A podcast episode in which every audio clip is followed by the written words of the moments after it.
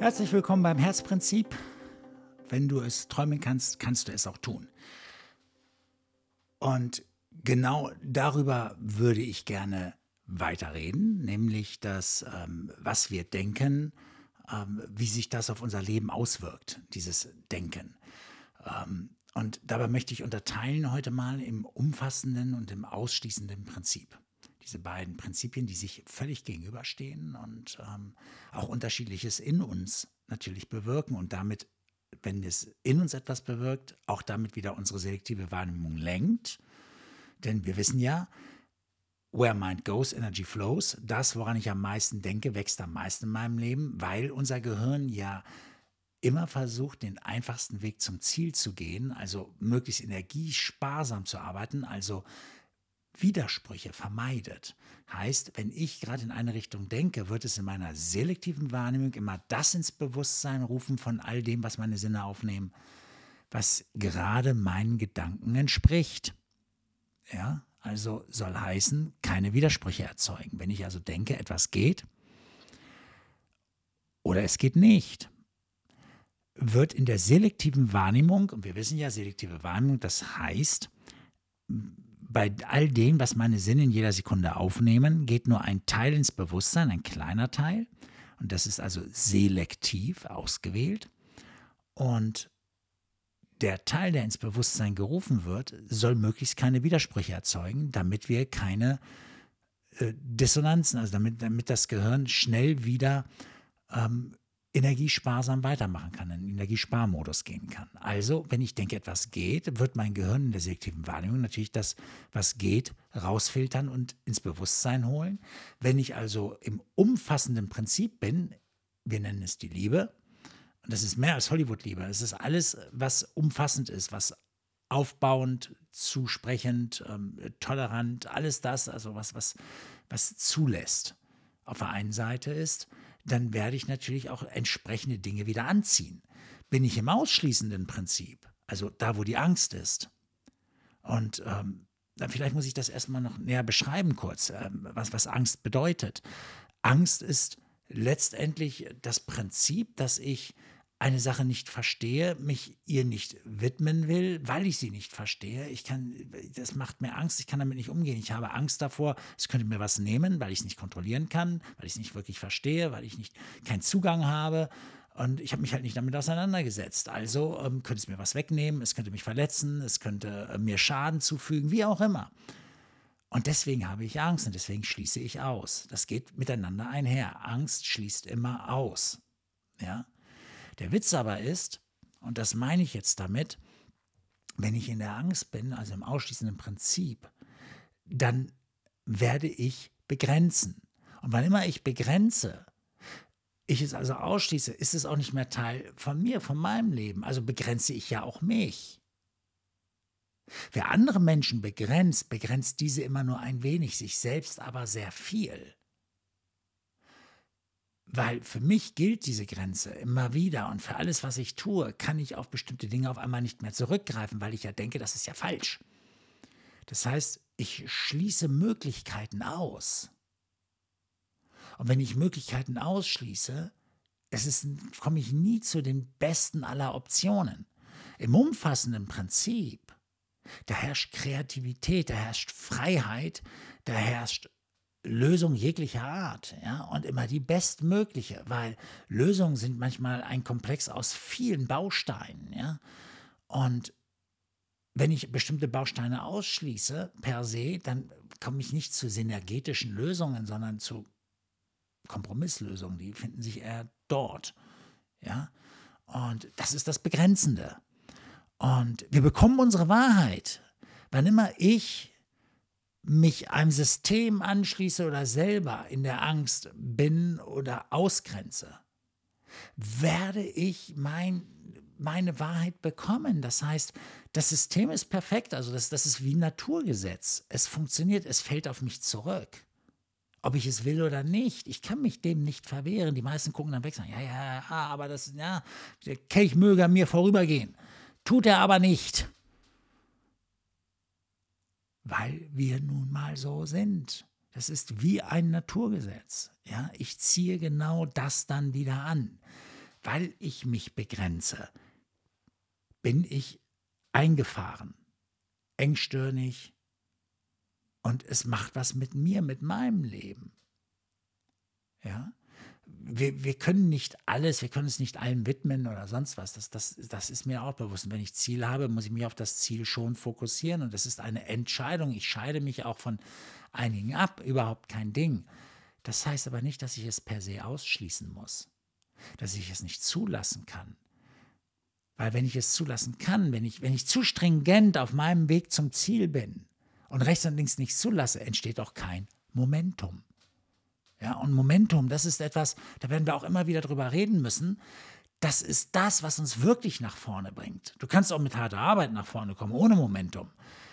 Aber das kostet dich viel Lebenszeit und viel Gesundheit oftmals. Ja, weil ähm, Menschen, die sich völlig dann nur noch in die Arbeit begeben, um irgendwie was Großes aufzubauen und alles vernachlässigen, verlieren meist die Bindung zu ihrer Familie, verlieren ihre einstige Liebe.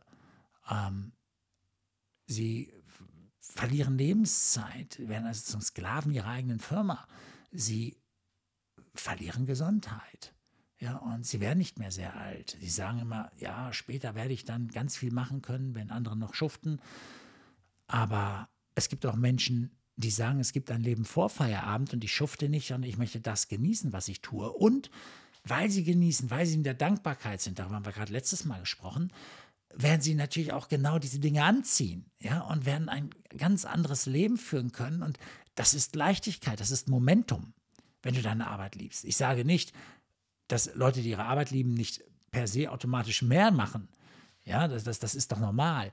Aber sie sehen es ja nicht mal als Arbeit. Wenn ich abends noch ein Buch lese über ähm, Psychologie über äh, Theorien, über all diese Dinge, dann ist das für mich keine Arbeit. Jeder andere würde sagen, ja, der bildet sich weiter, jetzt noch für die Arbeit, jetzt noch am Abend oder sowas. Ich, ich äh, kann das auch beim Gläschen Wein oder beim, bei einer Flasche Bier oder einfach nur beim Glas Wasser, wie auch immer. Auf jeden Fall kann ich es genießen. Ja, andere mögen in dem Moment einen Film schauen oder sonst etwas. Mache ich auch mal gerne, überhaupt kein Ding. Aber ich kann auch ähm, das andere, was mit der Arbeit zu tun hat. Und ähm, ich philosophiere auch sehr gern mit Menschen. Also ich tausche mich da gerne aus und ähm, das, das erzeugt aber etwas. Und äh, wenn du da im umfassenden Prinzip bleibst und nichts ausschließt, dann bist du offen für die Möglichkeiten und ziehst Gelegenheiten an. Ja, Im umfassenden Prinzip ziehen wir auch das Momentum an. Die Dinge, die, die keinen kausalen Zusammenhang äh, zu haben scheinen, ja, also keine direkte Verbindung zu haben scheinen, aber sie passieren, weil ich mich auf den Weg mache. Ja, automatisch. Ähm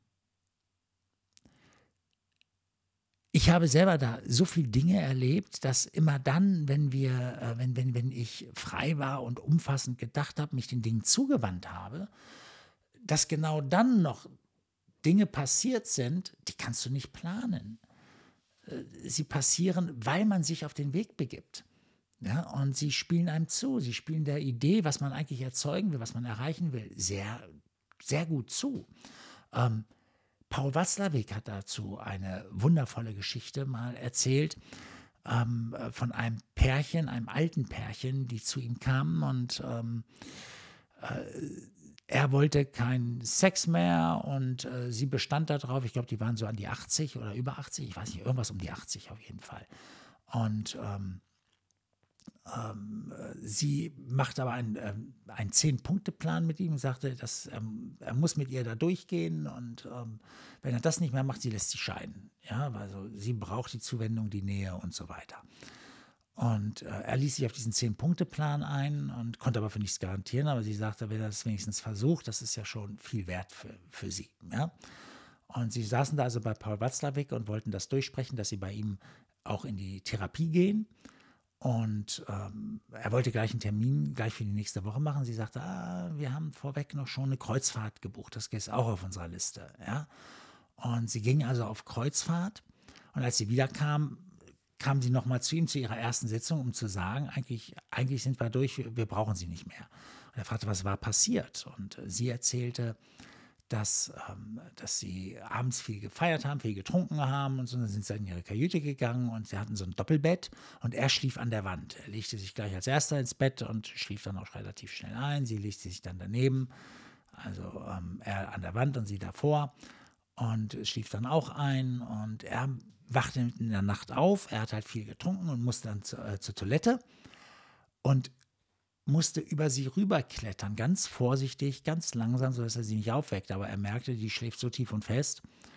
Und wie er gerade so über ihr war, hielt er inne und betrachtete sie und verliebte sich in dem Moment ganz neu in sie, weil er hatte, er hatte Zeit. Er musste sich nicht erklären, er musste ihr nicht erklären, warum er sie so betrachtet, warum er so nah ist. Und in dem Moment verliebte er sich halt neu. Und die Liebe und das Feuer entfachte neu. Jetzt kannst du nicht als Psychologe hingehen und sagen, so hört mal zu, ihr habt ein paar Probleme, macht jetzt bitte eine Kreuzfahrt, ähm, nehmt euch eine Kajüte mit so einem Bett an der Wand und dann trinkt ihr ganz viel und so. Nein, das ist Momentum. Das passiert, weil man sich auf den Weg zum Ziel macht. Und das fällt einem zu. Das kannst du nicht planen, aber du schaffst Gelegenheiten. Und auf einmal kommen Dinge zusammen, die dich tragen werden. Das Schaffen von Gelegenheiten ist das Losgehen, das Tun. Ja? Und sich den Möglichkeiten öffnen, also umfassend zu bleiben und nichts auszuschließen, weil du kannst nicht wissen, wo deine größte Gelegenheit liegt, die du gerade ausschließt. Ja, also manches wird einfacher, alles wird einfacher, wenn wir anstatt in die Angst zu gehen, vor etwas Angst zu haben und es gleich auszugrenzen, versuchen wollen zu verstehen und mehr Möglichkeiten zuzulassen. Ja, und dann wird das Leben leichter. Das Leben besteht aus Möglichkeiten. Es gibt nie nur den einen geraden Weg zum Ziel. Das kennen wir gar nicht. Aber trotzdem versuchen wir immer oft ganz klar zu sagen, nein, wir müssen alle so oder das oder das. Das ist aber überhaupt nicht sinnvoll. Es ist wesentlich sinnvoller, Möglichkeiten zuzulassen. Ja, also im Umfassenden zu bleiben. Weil wer andere Menschen begrenzt, begrenzt diese nur ein wenig, sich selbst aber sehr viel. Wer andere Dinge begrenzt und aus seinem Leben ausschließt, der verliert Möglichkeiten, ganz einfach. Ja? Und ich möchte nichts ausschließen und freue mich deswegen. Solltest du Anregungen, Ideen, Gedanken hier zu diesem Gedanken haben, zum umfassenden Prinzip. Solltest du was nicht verstanden haben, kannst du auch nochmal nachfragen. Auf www.stanbenz.de findest du ähm, auch meine E-Mail-Adresse. Da hast du alle Kontaktdaten, äh, die es braucht, um mit mir in Kontakt zu treten. Und ich würde mich freuen, ja, was auch immer dich bewegt, dass du es mit mir teilst. Okay? Also, bis zum nächsten Mal. Ciao und danke, dass du da warst.